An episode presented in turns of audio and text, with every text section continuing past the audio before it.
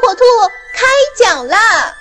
这里的故事生动有趣，奇思妙想；这里的故事贴近生活，饱含启示。火火兔故事城堡即将开启。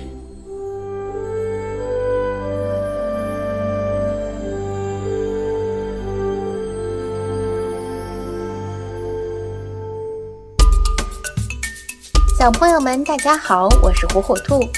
今天要给小朋友们讲的故事名叫《爱心邮递员》。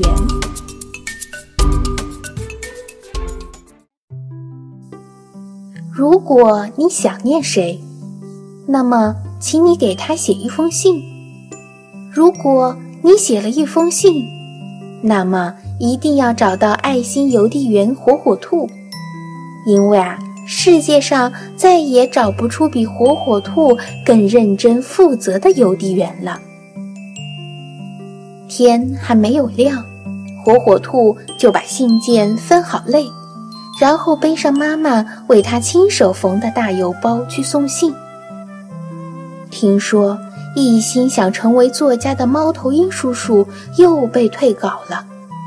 火火兔曾经看过猫头鹰大叔写的小说。觉得棒极了，除了他写的字像黑夜一样难懂以外，真的没有别的什么缺点。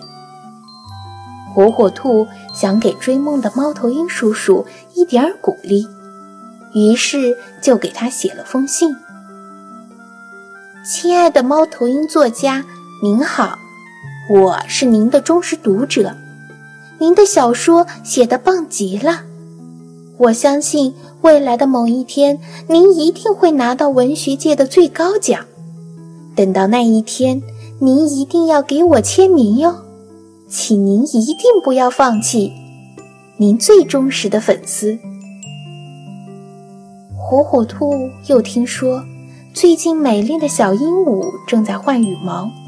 原来活泼开朗的小家伙儿一下子就忧郁了。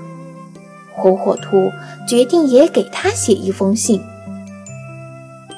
美丽动人的小鹦鹉，我最喜欢听你唱歌和讲笑话了。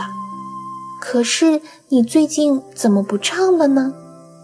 我这几天早上都会打瞌睡。如果能听到你动听的歌声，我想我一定会精神百倍的。期待着你快乐的回归。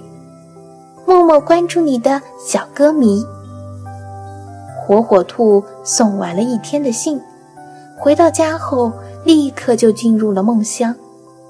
梦里，猫头鹰叔叔还在不停地写啊写啊，小鹦鹉又唱起了歌，从这个枝头飞到另一个枝头。一觉醒来，火火兔看见门口放着小说的手稿。还有一把鹦鹉羽毛做的小扇子。